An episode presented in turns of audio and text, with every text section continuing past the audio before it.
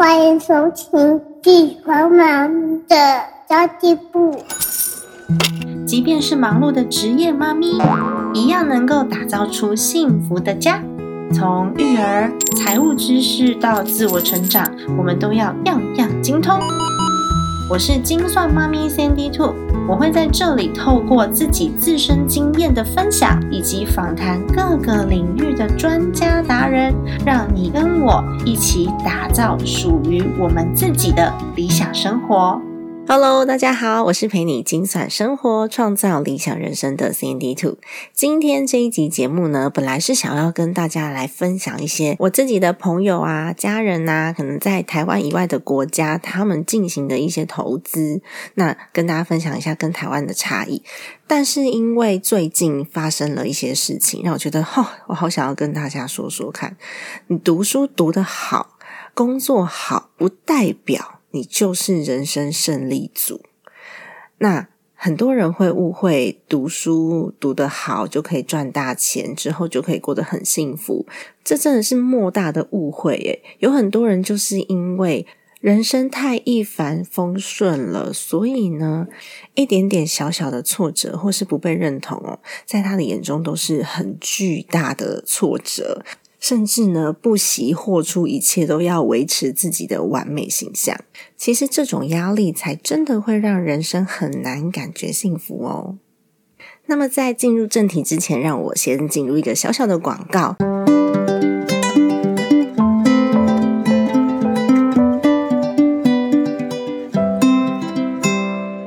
实践生活，开学的这一周有一个开学的保护组，然后是儿童益生菌两盒加维生素 D 三两盒，原本是三千四百元，现在呢这四盒总共折扣下来是两千七百九十九元，还送一个二十颗的柠檬发泡锭。最重要的是，输入我的折扣码 C N D TWO S A N D Y T W O，全部都小写哦，还可以再九折哦。我一直忘记告诉大家这个讯息，他在开学。的这一周都是有折扣的，一直到二月十九号。那我一直忘记告诉大家，真的是非常抱歉。所以，如果大家家里面刚好有缺儿童益生菌或者是 D 三的话，也可以趁有折扣的时候来补充一下家里的库存哦。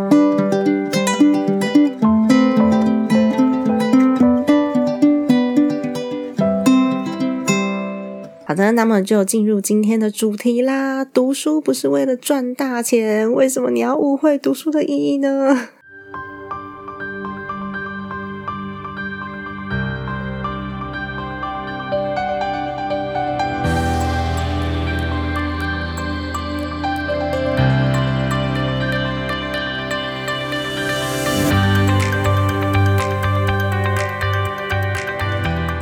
小时候真的功课比较好的人，大家都会称赞他，甚至是就觉得，哎，功课好的人就是好学生，都不会做坏事哦。好像大家都会比较喜欢功课好的、成绩好的人，不管是老师还是父母，所以他们都会得到很多很多很多的关注，甚至有些爸爸妈妈还会要其他的兄弟姐妹要多让着他。因为他功课最好，让他专心读书，不要烦他，不要让他生气。大家就担待着点啊，要让他心无旁骛的念书，这样家里面才可以有一个光宗耀祖的小孩。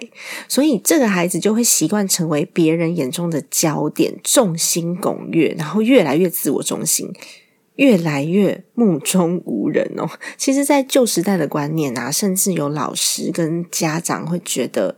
功课好的孩子就是好宝宝，他们不会做坏事的。就是那些不读书、不爱读书的人才会想东想西，搞一些很调皮的事情。但你有没有想过，学业表现跟行为表现？品格跟成绩根本就两回事啊！看待孩子应该要更专注孩子的全面发展。真有的时候调皮一点没有关系，因为看漫画又如何呢？小时候我们家是很严格禁止看漫画的，所以我跟我妹妹都会躲在棉被里面，然后开手电筒看漫画。然后我妈禁止我妹妹养鱼啊，她觉得很麻烦。我妹就把鱼养在抽屉里面，她抽屉就一直滴水。所以真的，我觉得这都不是很严重的事情啊。如果家长只要求孩子读书，你忽略他其他的需求、兴趣发展，那有可能长大以后问题才会一一浮现呢。那那些很习惯自我中心的小孩，也不见得有自我察觉的能力啊，因为他就习惯这个地球是围绕他转的嘛。只要有一咪咪稍稍不如意的事情，他就会开始爆炸了。那自我察觉力差，所以也不会觉得是自己的问题，因为呃，可能。呃，长久以来都是大家围绕着他。那也许长大了以后，在其他场合里面，发现自己好像不像以前那么突出了，反而那个挫折忍受力会比较低，那产生的情绪问题也会很严重哦。就算在学校成绩很好，出社会之后，不见得是老板最喜欢的员工，在职场上也不一定平步青云。也许很有技术的人是有一些利用的价值，但是顶多就是在他的技术面上，可能其他的面相大家就。没有那么看好了。那我是有很多的国中同学啊、高中同学啊，都是那种当时很皮的那一群，脑袋很灵活。都很喜欢搞一些古怪的事情的同学，一天到晚在被记过的。但是这群同学也是最有义气的一群人。那我这群朋友里面有很多现在都是当老板的，那大家都会互相连接，就是有义气来，有义气去，然后大家互相给资源。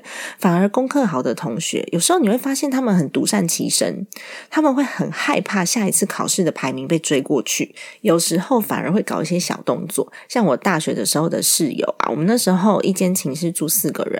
然后我们其他三个人都有带电脑去，那就有其中一个同学，他们家的家境可能没有那么好，所以他就没有办法有自己的电脑，都要跟我们借。然后后来你就会发现他自卑心很强，然后常常会起比较之心，就跟我们其他三个人的感情都变得非常的不好，因为他就什么都要比呀，没有人要跟他比，然后他也要比，就是一定要赢。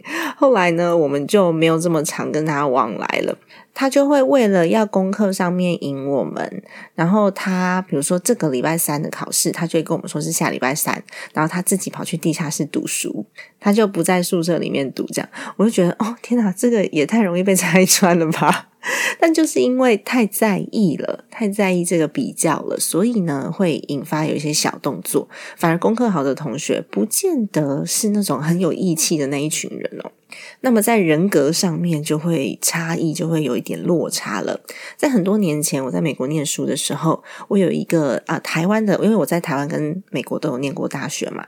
那我在台湾的大学朋友，他的表哥在台湾就是念台大。那原本他只需要跟全台湾优秀的学生竞争，而且考上台大原本就是一个哇，我们很望尘莫及的事情嘛。我那时候联考的时候都不敢填台大，但后来呢，就考进了哈佛大学。他变成要跟全世界优秀的人竞争，他顿时间发现，原来他自己不是最优秀的那一个人。他从此以后更加努力，更加发愤图强。就你什么时候看到他，他都是在念书，把自己关在房间里面。那那时候的精神压力就非常非常的大，导致他后来好像有一点生病了，就心理的因素啦，让他对人开始猜忌，然后怀疑，甚至产生攻击力。一句小小的话就会让他去怀疑别人，说你是不是在讲我不够优秀？你是不是在讲我？别人都要比他差才行，不能比他好。所以为了让他有这样子的一个成就感哦，他开始产生了自我防卫的心理，无差别的言语攻击所有身边无辜的人，因为他需要找回他的优越感，才不会让他在学校的那些挫折无限的放大。然后他也会开始攻击比他优秀的人，他就觉得。这些比他表现优异的人，一定是耍了什么花样。所以我已经这么努力，我这么聪明，我这么优秀了，我还是比不过他。他一定有搞什么小动作。这时候就已经是有一些些的心理疾病了，压力真的太大了。这种类型的。呃，朋友，我都会称他是有智商的人，但是有智商不一定有智慧，智商跟智慧是完全不一样的。智商是一个人的智力水平，你可能数学很好，反应能力很快，语言能力很好，记忆力很好，主要都指的是你的认知能力。哦，就是我们学习上面的这些素质能力。那在工作跟学习上，当然呢，我智商高是有帮助的嘛，因为我就技可能技术性的东西很强的，理解力可能很好。可是智慧呢，主要是嗯人类的这些思想。还有洞察能力。涉及到的关系比较广，例如说人际关系的处理啊、情绪的管理啊、你的品德道德，还有你有没有拥有可以跟别人沟通的智慧，能不能够谨慎思考，能不能够克制自己的行为，保持冷静，有没有能够有效的来做沟通？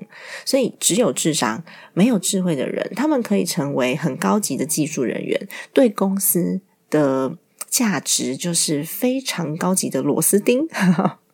可是他们很难成为老板啦，因为可能情绪上面的问题，或者是在沟通上面的问题，都会有一些些的摩擦产生。他们可以在技术上有很大的贡献，可是很难成为呃管理的人才，或者是会需要跟大量的人沟通的这个角色。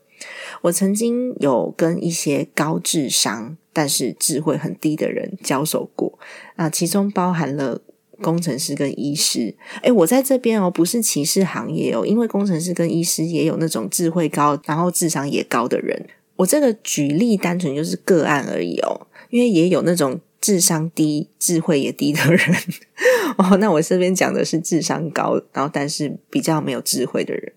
嗯，他们总觉得自己很聪明，所以就缺乏很谦虚的这种心态，然后也没有什么同理心，因为一路读书啊、工作啊都太顺利了，人生没有什么挫折，只要呢他的技术很好，他就很难失业。所以技术类的工作往往这个弹性比较少啦，比如说诶工程师或是医师，他们其实是有一些标准答案的。那在技术上面或者在医学上面，诶某一个症状就是要怎么做这样子，它是有标准答案的。工作环境也比较单一一点，尤其是如果全部的人都是跟自己相同职业，然后相同部门都是在做一样的事情的时候，比较没有办法去接触多元的。这个环境，所以会缺乏一些人际交流的经验。通常呢，就会有几个毛病。那我这边列出五个。第一个就是过分的自信，就认为自己绝对不可能出错，有错都是别人的错，我是聪明人，我不可能错。第二种呢，就是自我中心，自尊心很高，他不太关心别人的感受，自己的感觉才是最重要的。然后第三，有可能控制欲很强，因为我是最优秀的，所有的人都要按照我的规矩来做事。因为我就是整个家族里面最优秀的人，控制欲会比较强。那第四点呢，是很难接受批评，因为对他来说，别人如果给自己建议，就是不认同。他把嗯给建议跟自己的价值连接在一起。那很难接受别人给的批评跟指教不够客观啦，所以相当相当的主观，这是第四点。第五点是，嗯，真的不太会认错，因为他认为做错事是很丢脸的，自己错了就要找出别人的过错加以批评，这样才会显得别人错的更大，让大家不会发现这是我的问题。所以一些小事情就会把它无限上纲放大到非常的严重，然后去找一个戴罪羔羊这样子。可是这是个案嘛？我刚刚讲了，我也有遇到过很多是智慧跟智商兼具的人。这些人他就能够从不同的角度去看问题，把自己的见解跟知识结合，很快的就做出判断。你有没有看过？光是医生这个职位，有一些医生是可以跟病人的医病关系很好的。那有一些医生是虽然他可能医学的这个技术或者他的知识量是很够，可是呢？只要是给他看病，就会气得要死。也有这种医生，那这种就是智慧上面的差异了。那有智慧的人，他的决策不会只是独善其身，他能够依照不同背景的这个状况，跟不同的人融洽的沟通，自己去控制自己的沟通的力道、情绪的力量，然后适应力也比较强，是高度弹性的。他可以随时调整自己的情绪跟态度，然后用最嗯圆滑的方式来做沟通。那这种高智慧、高智商的人，有比较好的综合判断能力，他就可以应付那种更复杂的情况，所以他也是老板跟主管比较好的人选哦。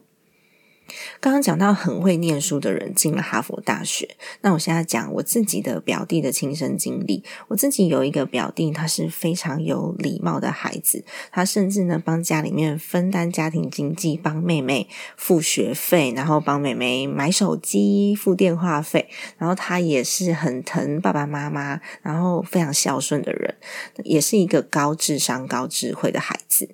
他优秀到他呃台大毕业之后，硕士士班没有念，然后直接跳级博士班，是美国的布朗大学录取他的，而且是全额奖学金录取他。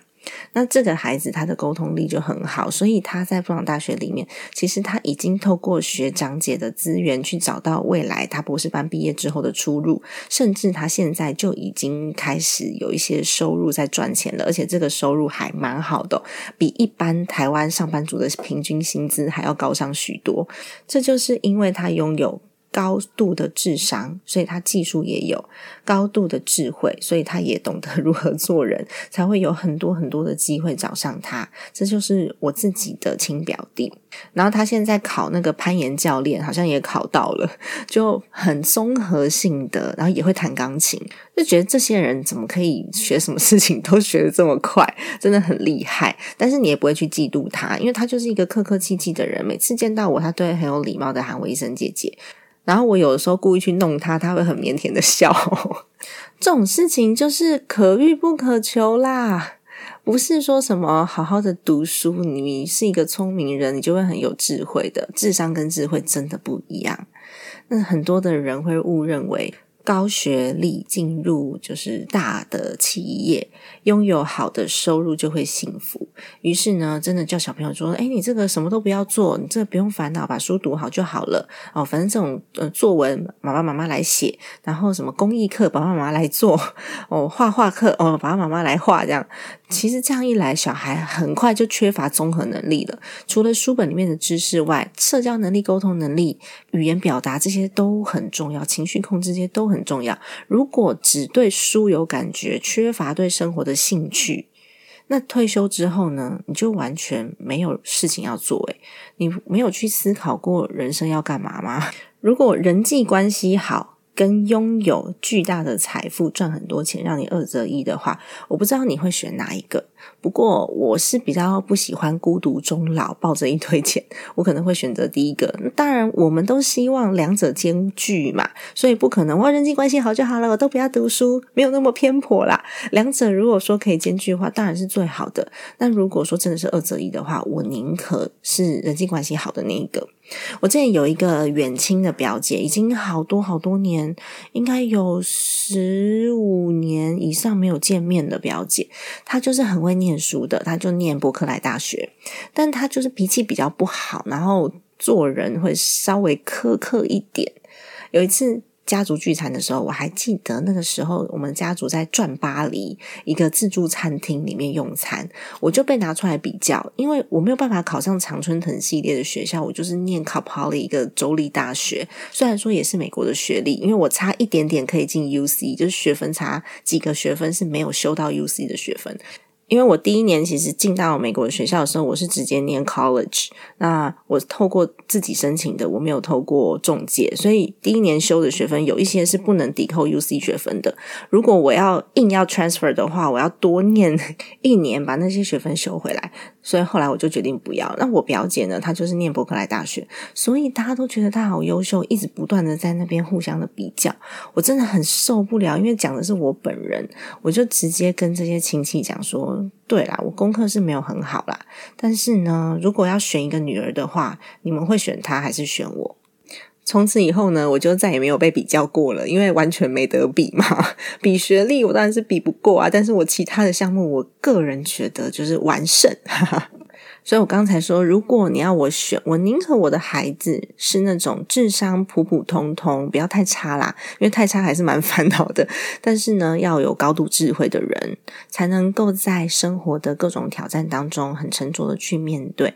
那他需要去积极的建立人际关系，因为他是独生子，他没有其他的兄弟姐妹。在我跟他的爸爸离开之后呢，他没有其他的亲人了。那。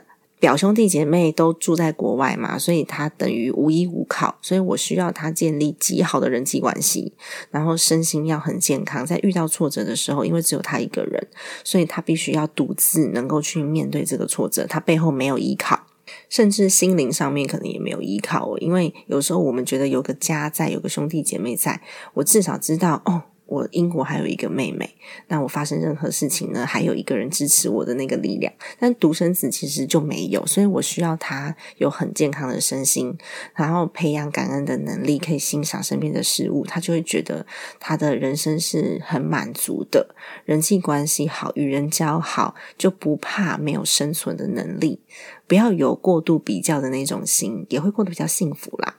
那当然，学习不是不重要，学习真的很重要。可是学习是要很多元的，不是只做学术上面或者是工作上面的这种学习。我们要累积的知识啊，是未来可以用得上的。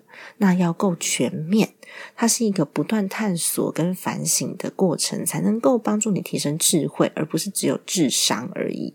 所以，我们不能够单纯的把会读书这件事情视为优秀。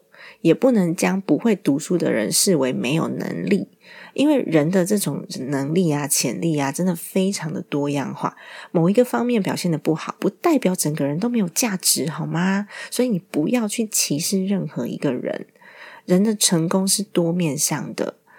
如果你只有在工作上面努力，你努力赚钱，可是身边都没有人关心你，你收入再高，在银行里面那个钱会关心你吗？不会嘛。也不会幸福啊！所以如果说只有智商没有智慧，到头来你外显可能工作很好，这个名片上面的 title 很好，成就很好外，实际上回到家你就是孤身一人，乏人问津，身边的朋友都是有利益才跟你往来，没有利益的话呢，你真的发生事情也不会有人理你。这种成就呢，依旧是失败的，这种不是我们要的人生。人真的是很复杂的动物，我们都觉得钱很重要。你问我钱重不重要，我也告诉你说超重要的啊！我每天可以赚钱，我当然很开心啊，不然我怎么过生活？柴米油盐酱醋茶，孩子的这个教育费，还有爸爸妈妈的孝亲费，什么都是钱，对吧？但是拥有很多钱，真的不一定能够保证你很幸福。诶幸福是一种很主观的感受。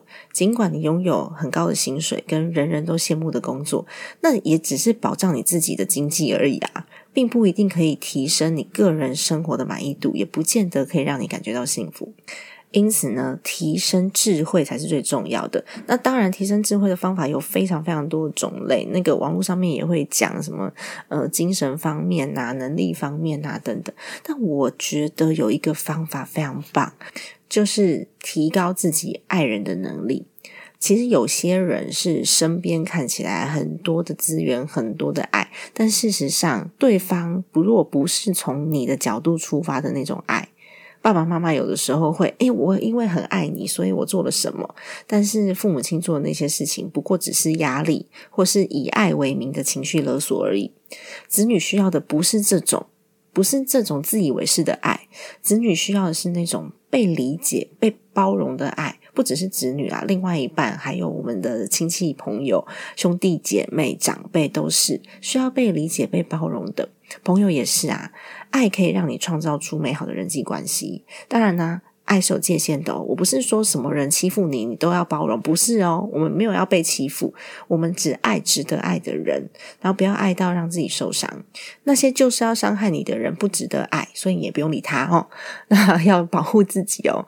所以我认为，评估人生成功与否的标准在于。有多少人到最后是愿意留在你身边的？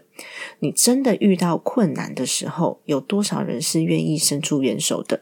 没有出事之前都是假的，大家在那边好来好去，都是表面上的功夫。跟那个早餐店老板都喊说啊，美女帅哥，他们真的觉得你是美女帅哥吗？不是嘛？在你真的跌跤之后，遇到困难之后。在现实上面，还有人愿意在你身边伸出援手的帮助你，这个才是真的人际关系的成功。我们千万要记得把孩子培养成一个能够有能力体会到什么是幸福的人。当然，这可能很复杂很难，要由我们家长自己自身做起。那也可以去学习如何爱人，如何用对方的方法爱人哦。这个比爱人还要再更深一点，用对方可以感觉被理解、感觉被包容的方式爱人。进而提升自己的幸福力哟。今天这集节目就先到这边结束啦。如果说你是使用 Apple Podcast 或者是 Mr. Box 的系统在收听的话，欢迎你帮我留下一个五星好评，然后或者是你可以在下面留评价给我。我最近都会比较频繁的去看那些留言，那有些留言是真的很谢谢大家给我的支持，很感动。好的，家庭理财就是为了让生活无虞，分享这期节目，让更多的朋友透过空中打造属于自己幸福的家。我们下期再见，拜拜。